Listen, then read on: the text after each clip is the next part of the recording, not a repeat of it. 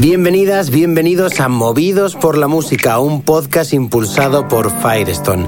En esta serie de podcasts vamos a hablar con talentos emergentes y profesionales de la industria sobre los temas más relevantes de la escena musical actual. Hoy conversamos con Elena Nieto, la cantante de Joners, y también con Álvaro, guitarrista de la banda Miss Cafeína. ¿Te gustaría conocer más sobre su música y también saber cómo se puede mantener un modo de vida balanceado cuando no hay una rutina para seguir? Ok, arranquemos con este episodio dedicado a las horas de trabajo de un músico.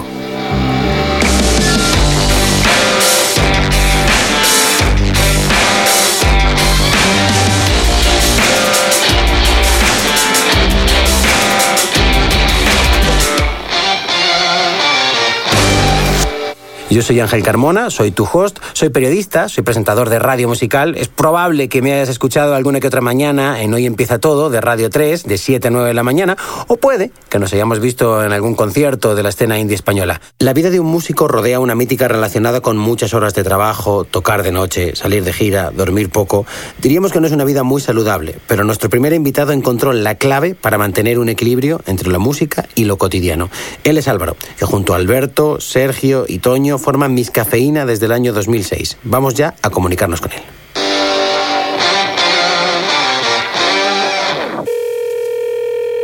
Álvaro, ¿cómo estás? Muy bien, Ángel, ¿qué tal? Muy bien, pues feliz de, poder hablar contigo, eh, feliz de, bueno, iba a decir de feliz de saber que estás saliendo de tu casa, pero bueno, eh, vivir en confinamiento en una casa de Ibiza, imagino que relativiza un poco el, el confinamiento. Pues la verdad es que sí. A, ver, todos hemos tenido buenos momentos y malos y todo, pero es cierto que en un sitio como en el que estoy, en el que sale a la terraza, ves el mar, aves, gaviotas, gorriones, es todo tan bello, ayuda bastante, pero sí que es cierto que había días que tenía un conflicto bastante potente entre qué belleza hay en el mundo y qué duro todo lo que está pasando, ¿no? Hay días que sí que me ha costado un poco manejar esas dos sensaciones, lo bello que puede ser el planeta Tierra y el momento tan difícil que está viviendo. Claro, o sea, de intentar adaptar eh, la realidad planetaria a, a, un momento tuyo que ha correspondido con qué, ¿no? O sea, eh, eh, ¿cuál fue tu, tu, tu, relación con el confinamiento? ¿Estabas ya viviendo allí? ¿Acababas de llegar? ¿Cómo, cómo, cómo, qué, qué es lo que pasó? Sí, o sea, yo tomé la decisión de, de que mi etapa en Madrid había terminado en el mes de, bueno, en realidad en diciembre, en plan de me he pasado ya la pantalla de Madrid, o sea, ya estoy, estoy en paz con ella y antes de empezar a no estar a gusto y a odiarla, me voy, ¿no? Como cuando termino una relación a tiempo para que cuando vuelvas todo esté ok. ¿Cómo fue la comunicación con, con Mis Cafeíno durante la cuarentena, no? ¿Cuánto se trabajó desde el grupo de WhatsApp, de, de, conversaciones Zoom, de, de, eh, todo ese trabajo, todo ese toreo de salón, vamos a decirlo de esa manera, eh, en el cual eh, no se ve a la banda en el escenario, pero no se deja de trabajar? Parte de la banda vive en, en Madrid, otra en Murcia, yo ahora en Ibiza. Nosotros tenemos la costumbre siempre de hacer una reunión semanal o por plataformas de rollo Zoom, Skype. Entonces decidimos, nosotros cuatro, los cuatro de la banda, decidimos mantener esa reunión semanalmente. Es cierto que al inicio del confinamiento todo era más raro y creativamente no salían cosas, pero bueno, conversaciones como qué va a pasar con la gira, cómo vamos a reestructurar el calendario, etcétera, etcétera. Y a medida que pasaron los días, todos vivimos como empezó a dar vida a un tipo de creatividad con vídeos y todo eso, pues básicamente teníamos una reunión semanal en la que había semanas que se hablaba más del, de lo artístico, de lo musical y otras semanas que hablábamos simplemente de cómo estábamos nosotros. Pero semanalmente ha habido comunicación. Sí, sí, aparte yo he visto algunas entrevistas eh, vía Instagram, como Alberto os iba entrevistando a todos, ibais pidiendo canciones, el público, vuestros fans os iban haciendo preguntas y decíais esas conversaciones eh, por Instagram, además de, de, esas quarantine sessions, que ha sido de lo mejorcito que, que se ha hecho por aquí, por, por España. Eh, ¿Cómo fue la elección de las canciones? no Vi que elegisteis, por ejemplo, un elegantísimo tema que grabó Michael Jackson y que salió ya eh, con él fallecido, que es ese Love Never Felt So Good. ¿Qué hicisteis? Daros un es decir, mira, yo tengo que pasar la cuarentena de alguna manera, voy a tocar lo que me dé la gana, al revés, aceptasteis peticiones, ¿cómo funcionó toda esa quarantine sessions? Pues eh, nosotros somos muy fan de, de, hacer versiones y versiones de lo más loca. De hecho, ahora la gira en que estamos haciendo este verano, estamos haciendo una de White Snake, o sea que flip, ¿no?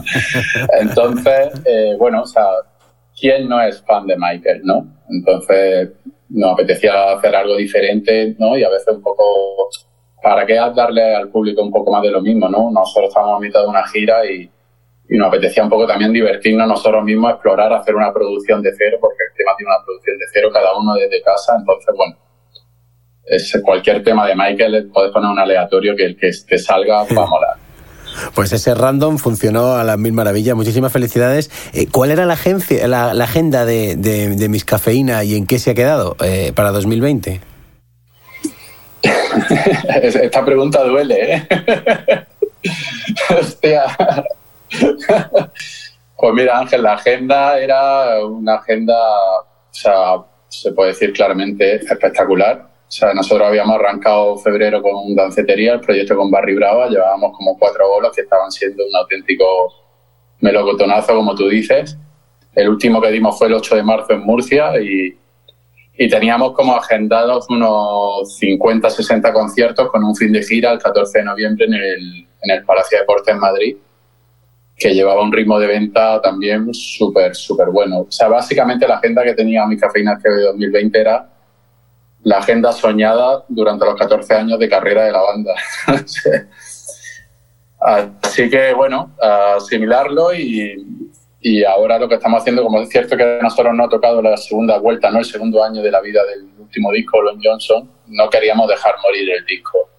¿no? Entonces, se dio la posibilidad de hacer conciertos en aforos reducidos, respetando todo el protocolo de seguridad y todo eso que ya todos sabemos que es un poco como digo yo la gira de la pantoja con la silla con la, con la silla de plástico blanca de terraza de verano pues, que tiene muchísimo encanto por otro lado y justo hace dos semanas empezamos en Barcelona y si todo va bien y todos somos responsables, estaremos casi hasta mitad de, hasta finales de septiembre. Quería preguntarte por, por esa ruta Firestone que hicisteis el año pasado. A vosotros os tocó eh, el escenario Santander, donde presentasteis, eh, pues eso, ¿no?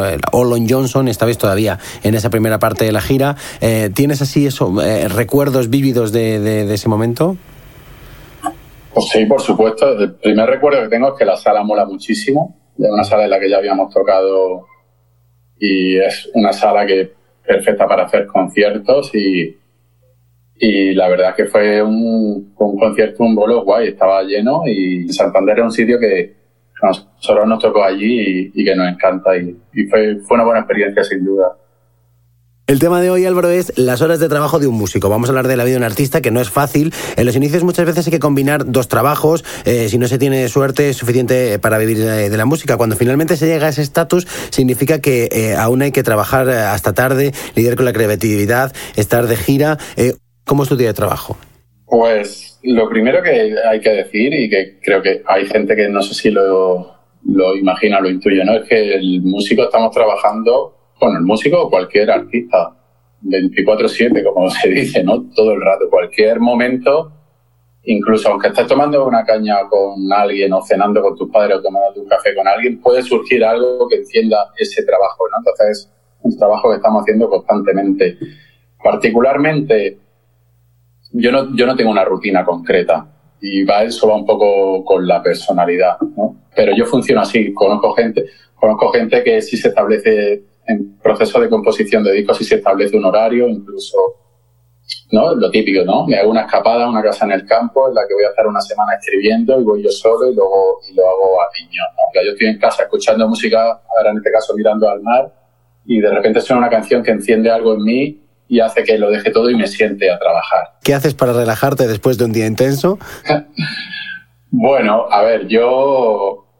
A mí me funciona guay el silencio, de hecho es como algo que, o sea, ya no quiero hablar ni de la hora, ni de la meditación, ni de toda esta falsa espiritualidad que corre en estos tiempos que está, creo que hace mucho daño y confunde mucho a la gente y hace que la gente se meta un poco en un personaje espiritual o zen y al final lo que hace es alimentar ese personaje y no trabajar lo que tiene que trabajar, ¿no?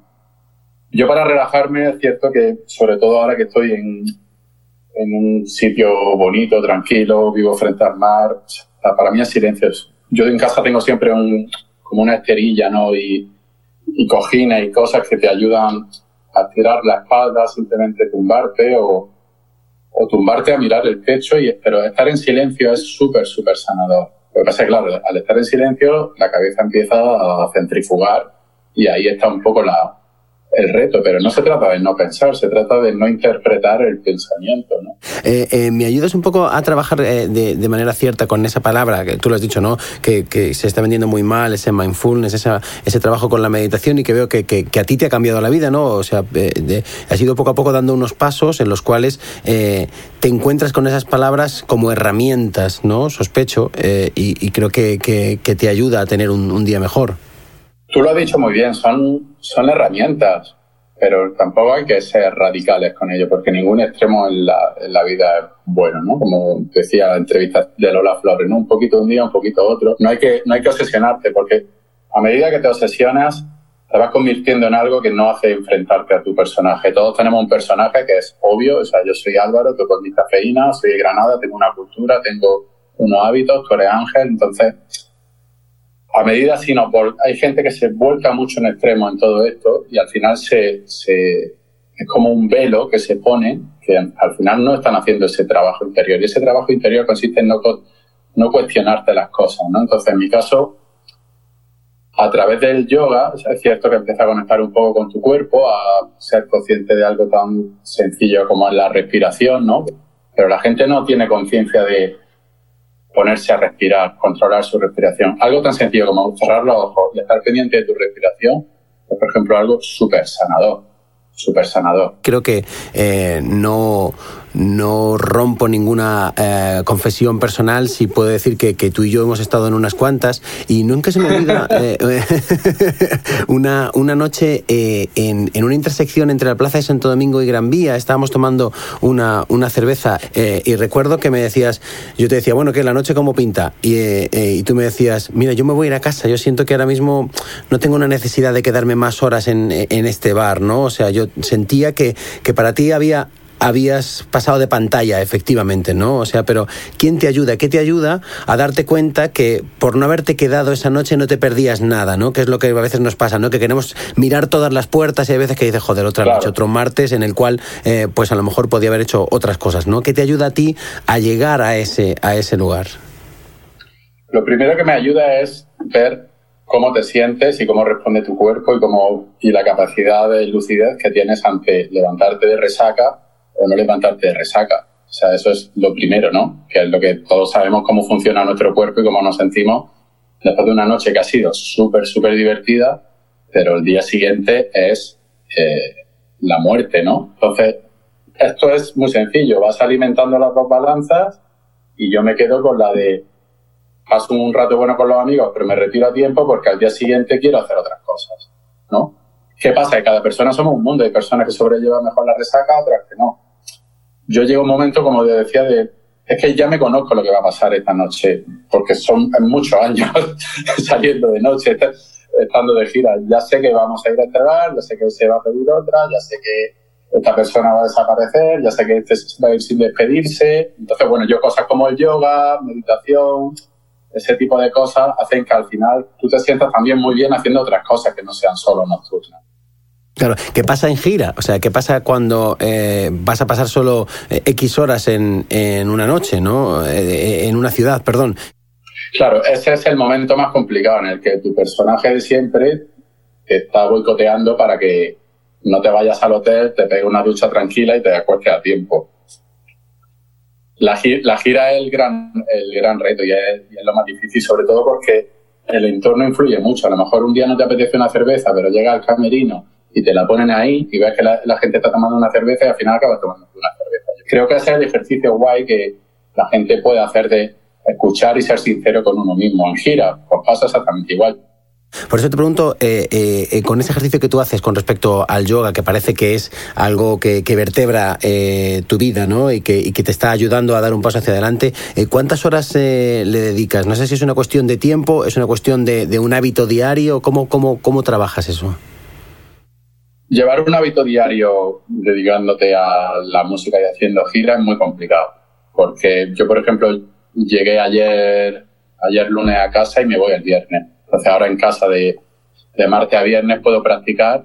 Estando en gira hay días que puedes practicar. Yo suelo llevar la esterilla, pero simplemente por una cuestión física de horarios, de prueba de sonido, viaje tal, no te da tiempo. Lo importante es que todos los días tengas un hábito, sea 15 minutos o sea una hora y media. Es como todo, con la repetición, todos los días vas sumando. Y en el momento en que tú coges ese hábito, volvemos a lo mismo. Esa balanza de la que hablábamos antes va subiendo todo el rato la balanza del bienestar, que también hay bienestar en salir y tomarte unas copas, pero es diferente. Claro, claro, claro. Eh, ¿Qué, le dirías tú a, aquellos que piensan que, ser músico y tener una vida saludable es como agua y aceite?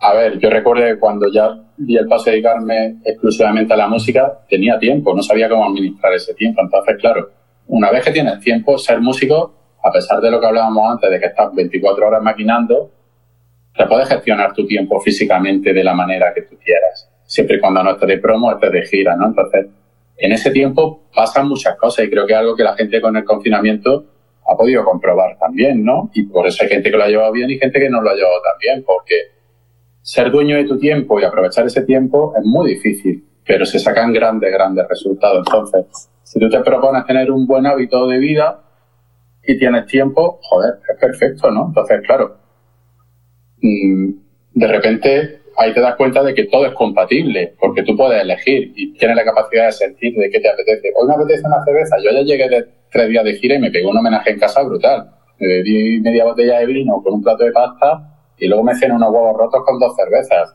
y me tomé mi chupito y no hay ningún problema, pero claro, cuando eso se convierte en un hábito es cuando viene el problema. Hoy, esta mañana, mi bol de fruta, un poquito de yoga, ahora una charla contigo, luego voy a la playa y a beber agua mineral. O sea, al final es un equilibrio. Álvaro, entonces, eh, a veces me pregunto, eh, si para poder encontrar esa solución sana, tú tienes que haber tenido esa, esa dinámica de bocadillo de lomo, cerveza sin parar, eh, digo bocadillo de lomo de carretera, cerveza sin parar una noche, eh, tres días sin dormir como mínimo alguna vez, y luego de repente decir, ah, vale, o sea, hay que descarrulizarse, ¿no? Eh, darte cuenta que, que, hay una, que hay una salida. No sé si cuando tú ves a bandas más jóvenes y ves que están pasando por ese proceso, te entran ganas de decirle, oye, tío, hay otra manera de poder hacerlo, o dices, mira, déjalos que camelen y déjalos un poco que se desfoguen y ya se darán cuenta de que, de que hay un camino a lo mejor ahí que no tiene que ser siempre el mismo, ¿no? Claro, hombre, a ver, está claro que si te imponen las cosas, al final no, no las tomas de la misma manera. Yo no soy nadie para decir qué tienen o no que hacer. Puedo contar mi experiencia. Yo también, a día de hoy, me tomo mi bocadillo de lomo. Lo que pasa que no es algo, no es mi hábito, ¿no? O sea, un lo, lo llamo un capricho, ¿no?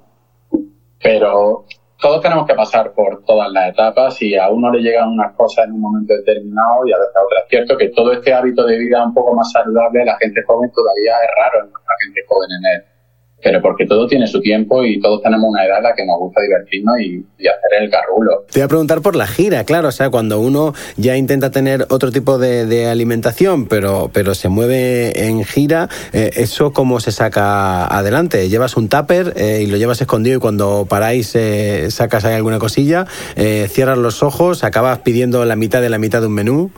Pues hay días que cuando sientes que te apetece mucho hacer el garrulo, dices, vale, voy a tiempo, me voy a ir a comer solo y te voy a comer a un restaurante vegetariano un poquito más sano, ¿sabes? Yo, por ejemplo, sí que lo he puesto en práctica, ¿no? La cena, que siempre antes del concierto, comida de camerino, cena pesada, tal, pues digo, chicos, voy a ir a cenar solo, a mi bola, tranquilo, voy a pedir lo que yo quiera y necesito un rato de intimidad conmigo mismo antes del concierto para luego en el escenario poder dar lo mejor, ¿no?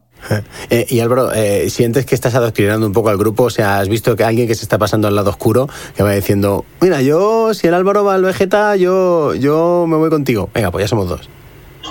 Bueno, o sea, el mejor, la mejor manera de, de, de, ayudar a los demás, de, no lo que decía antes, ¿quién soy yo para decir a nadie lo que tiene que hacer? La mejor manera es dar ejemplo, como, hey, que me voy al vegetariano, hey, que hoy no me voy a tomar siete copas y me voy a tomar una cerveza y me voy, ¿no? Entonces al final todo eso va creando ejemplo y todo lo que hacemos resuena en los demás al final, ¿no? Entonces si yo estoy bien, mis compañeros van a estar bien, ¿no? Si yo estoy eh, mostrando una forma de vivir, inevitablemente los demás la van a ver y ya eh, en, ese ejemplo despierta un poco de curiosidad la gente y, y, y al final si tú estás bien, los demás están bien. Y eso también es súper guay, ¿no? Ver cómo tiene influencia sobre, sobre los demás. Claro, está genial. Eh, hace, me imagino, falta mucho mucho poder de control de uno mismo para sacar eso adelante. Y te vuelvo a preguntar, eh, quizás para aprender ¿no? y saber cómo, cómo llevarlo adelante,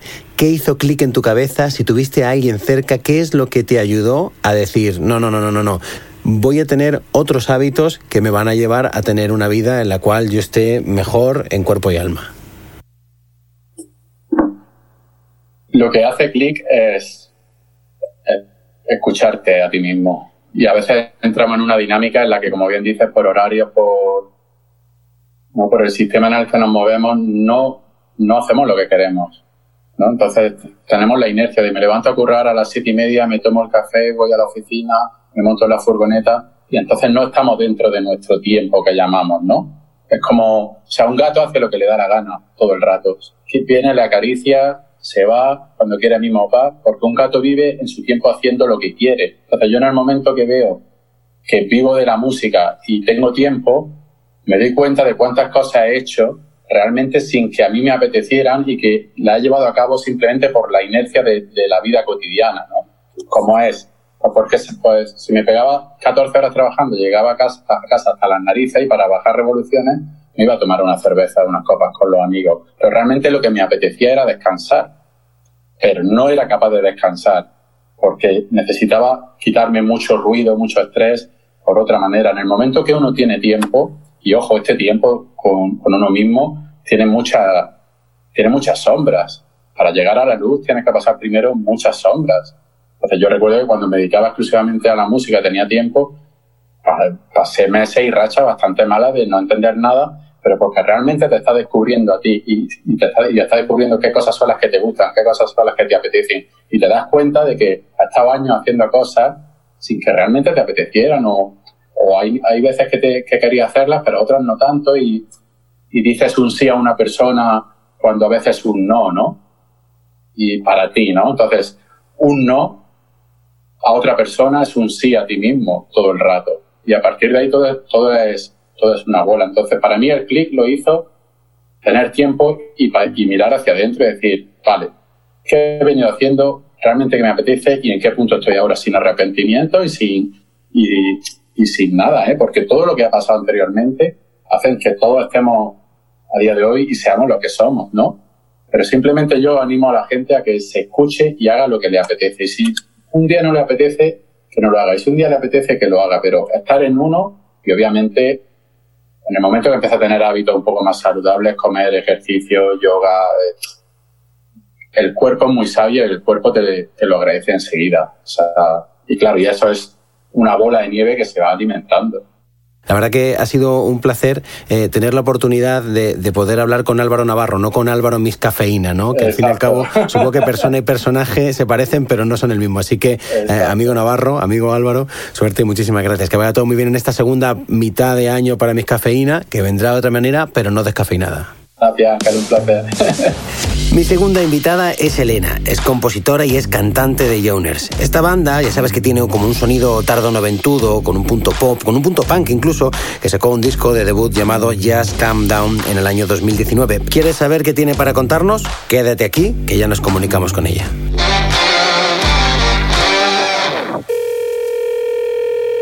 Hola Elena, ¿cómo estás?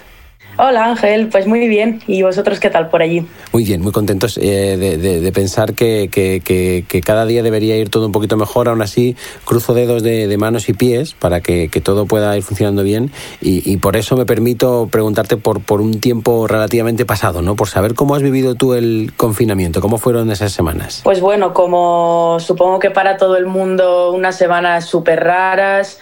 Eh, tanto a los músicos como a, cualquier otra persona, pues nos ha pillado mal y, se nos ha caído curro, conciertos, trabajo. Eh, pero bueno, yo he intentado sacar un poco de lo malo lo mejor y, he intentado aprovechar el tiempo, pues intentar hacer canciones eh, en vez de dar conciertos, que es lo que tocaba. Pero bueno, en ese caso, pues, pues ni tan mal. Eh, ¿Eso se produjo en la primera o en la segunda parte de la pandemia? Te lo pregunto porque entrevisté a, y hablé con muchos artistas que, digamos, las primeras semanas estuvieron en completo shock y, no podían más que ejercitar su cuerpo, ¿no? Hacer escalas o repetir canciones de otros, pero no les salía nada nuevo, ¿no? Y poco a poco eh, se les fue, se les fue, digamos, desoxidando la cabeza, más que oxidando, se fue abriendo eh, un lugar donde cabían las canciones y no sé si ahí te dio tiempo a escribir cosas nuevas. Sí que es verdad que al principio, como tampoco poco, mm, bueno, supongo que ha habido gente que sí que se ha inspirado por el shock del momento, pero a mí sí que es verdad que al principio me costó un poco y lo que acabas de decir, yo también empecé haciendo alguna versión, pues un poco para ir desengrasando y tal, pero luego ya sí que he podido ponerme a componer y, y la verdad es que ni tan mal.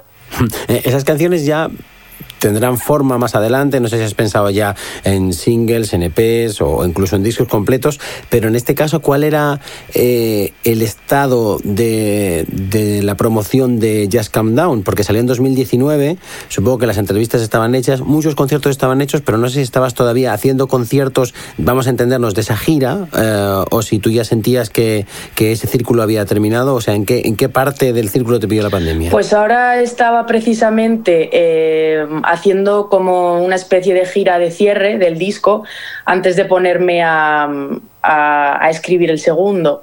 Entonces, pues precisamente estábamos en la mitad, tuvimos que cancelar bastantes fechas y, y, ese fue un poco esto, el, cierre del ciclo del Jazz Countdown de 2019. Pero bueno, que no me ha venido mal porque mm, también es verdad que estaba intentando pues sacar ideas nuevas, eh, pero tampoco tenía demasiado tiempo por, precisamente por esto, por la gira. Así que bueno, ha sido un poco como adelantar el proceso natural del segundo disco, pero que tampoco me quejo, la verdad. Estoy mirando, eh, y la verdad que no soy muy fan de esto, de mirar eh, algunos de, los, de los números de los plays eh, y, veo que, pues no sé, por ejemplo, A Funny Love tiene 47.000 escuchas, La Escalera tiene 221.000 escuchas. La pregunta es, ¿esas cosas que estás preparando ahora, esas canciones que estás preparando ahora, son en inglés o en castellano? Pues te diré que estoy haciendo canciones tanto en castellano como en inglés. Eh, luego, de cara a elegir las que formarán parte del disco, pues tengo que, meditarlo un poco, pero, pero seguro que varias en castellano caen, sí, sí. Eh, ¿Puedo preguntarte si eh, Jonas es tu trabajo 9 a 5, digamos? O sea, ¿es de lo que tú vives o, tienes además que currar otra cosa? Yo trabajo en, una oficina en, La Castaña, que es un sello discográfico y agencia y, y estoy pero bueno, lo que pasa es que ahora desde el, desde el confinamiento, pues eh, yo sigo teletrabajando, entonces es mucho más fácil organizarme el día y, poder ponerme a componer cuando, cuando mejor me viene. Claro, está genial. Eh, solo que eh, tu sello es... Yo trabajo en la castaña y el sello de mi proyecto artístico también es la castaña. Claro, o sea que, eh, o sea que tú estás trabajando de vez en cuando para ti misma. Sí, sí, desde luego. La verdad es que tengo suerte en ese aspecto, sí. claro. ¿Cómo fue tu, historia? Pues la, verdad es que mm, allí, bueno, estaban buscando un, un, trabajador para contratar y a la vez pues ya le habían echado el ojo a Jauners, entonces fue simultáneo empecé a trabajar a la vez que, fiché por el sello, digamos. ¿Y tú, tú sientes que, que, tienes dos trabajos diferentes? O sea, aunque tú seas artista y, y, tu trabajo, más allá de hacer canciones, eh, tenga que ver con la música, y aunque eh, tu proyecto esté en un sello y tú trabajes para ese sello, ¿sientes que, que diferencias una cosa y la otra? Desde luego, sí, sí, sí. Porque mm, es que hay dos puntos de vista súper diferenciados, que uno es el del propio artista y otro es el del sello. Entonces, bueno, a veces esta dualidad es un poco complicada de, llevar, pero también tiene sus cosas buenas, evidentemente. Pero sí que lo separo, sí, sí, sí, sí. El pasado 9 de julio estuviste haciendo un streaming desde ese escenario BBK Cobeta Mendy. Es un escenario muy codiciado para cualquier artista, esta vez sin público, eh, con completa sinceridad. ¿Cómo te sentiste al estar donde, donde seguro que te apetecía y a la vez ese, ese contraste de tener un, un universo tan grande abierto delante de ti sin, sin la respuesta del público, pero por otro lado con la respuesta en streaming del público, la respuesta digital? Pues, uh, a ver, no te voy a mentir que fue una situación un poco...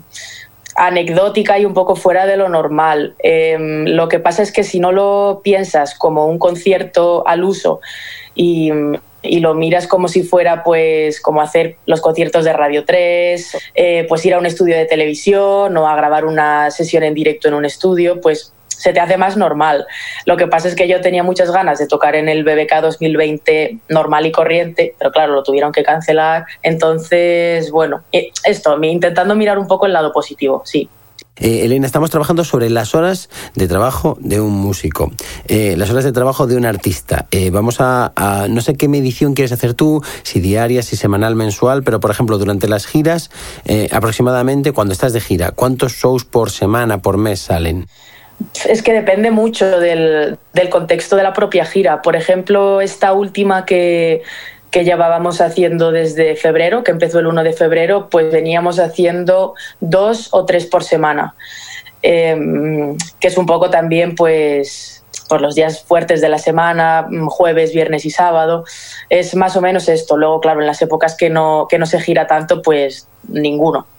Claro, que lógicamente hay un, hay un proceso de, intensidad cuando se produce la gira y cuando no estás en gira, eh, ¿cómo se invierte tu tiempo en la música? Estaba pensando en, en, ese documental en el que se ve a Nick Cave en una oficina, o sea, Nick Cave como mínimo está intentando componer ocho horas, escribir, imagino que a ti no solo tu trabajo incluye componer, sino también pues eh, nuevas ideas y otros procesos de, de, cómo hacer que, que haya un, una productividad, digamos, en, en tu proyecto, pero ¿cuántas horas, ¿no? O sea, ¿cuántas horas al día realmente dedicas a tu proyecto cuando no estás en gira? Pues todas las que puedo, la verdad. Y además me parece importante englobar en las horas de trabajo y las horas que le dedicas al proyecto todo. Pues, por ejemplo, las redes sociales llevan mucho tiempo y parece que es algo que, la gente da por sentado, que, bueno, que, tampoco le da importancia, pero sí que la tiene. Eh, también componer, pues, que es, componer a mí es lo que más me gusta de, hacer música, en mi caso. Em, entonces intento dedicarle todo lo que puedo. A lo mejor los días que tengo más em, trabajo de oficina, em, le puedo dedicar menos, pero si no una hora o dos seguro. ¿Cómo, ¿Cómo es ese proceso de composición? Ya sabes que eres más productiva por la mañana, por la tarde, por la noche, te dejas algunas horas libres, eh, eliges eh, estar en silencio, te buscas un cuartito, te alquilas una habitación, eh, ¿cómo, ¿cómo se produce todo eso? pues en mi caso yo, mm, para empezar, necesito estar sola, porque si no me distraigo súper fácil. si es por la tarde o ya entrada la noche, mejor em, pongo el móvil en modo avión para que no me salten notificaciones, porque a la mínima ya eh, no te has dado cuenta y llevas media hora en Instagram. Em, pero bueno, eso. Mm, sobre todo, pues un ambiente de, concentración y, estar pues con la guitarra, con el ampli guay fuerte, enchufado. Y, para mí así es como, como me salen mejor las ideas. Mm. Estás eh, escuchando mucha música cuando compones, al revés, no puedes escuchar nada porque eh, prefieres que te salga de cero, eh, sacas otras canciones y de ahí eh, deconstruyes como los que desmontan radios y sacas piecitas para ti, ¿cómo funciona todo eso? Bueno, yo creo que escucho música mm, regularmente, esté componiendo o no esté componiendo. Em, porque creo que la música que escucho en el momento que estoy componiendo no me influye realmente para lo que hago, porque mm, ya parto de una base que cuando estoy haciendo una canción ya, ya sé más o menos lo que quiero hacer. Entonces lo que esté escuchando esos días pues tampoco me, me influye demasiado. Creo que luego el subconsciente te puede jugar malas pasadas, eso es verdad. Lorena Álvarez comenta que, que, hay una hora de la tarde que es la mejor hora para componer para ella, que es ese momento en el cual ya no sabes si es de día, si es de noche, está el sol ahí como moviéndose y hay un momento como de despiste del propio día en el que ya no sabes si es día y noche y que si estás muy concentrado ahí te salen las canciones. No sé si tú has encontrado un huequito por ahí. Em, pues la verdad es que comparto bastante esto que dice Lorena, porque además en mi caso se suma que empieza el día, tienes mil cosas que hacer y a, para mí eso juega en mi contra, em, porque no, no te puedes concentrar igual. Si tienes que hacer mil cosas, pues es como que te sientes mal si empiezas a componer, pero una vez ya has dejado todo finiquitado por el día, ya te puedes sentar tranquilamente y las cosas fluyen mejor. ¿Y sabes separar también Joners de, Elena? O sea, eh, ¿sabes separar eh, la con gorra a la sin gorra? No sé si Elena también va siempre con gorra. Pues eh, me resulta un poco complicado separarlo porque en el fondo pues casi todos mis amigos son gente de grupos, como que mi vida personal está también muy ligada a mi vida artística. Entonces creo que de hecho no hay ningún momento casi en, en, en el que pueda separarlo, no, no.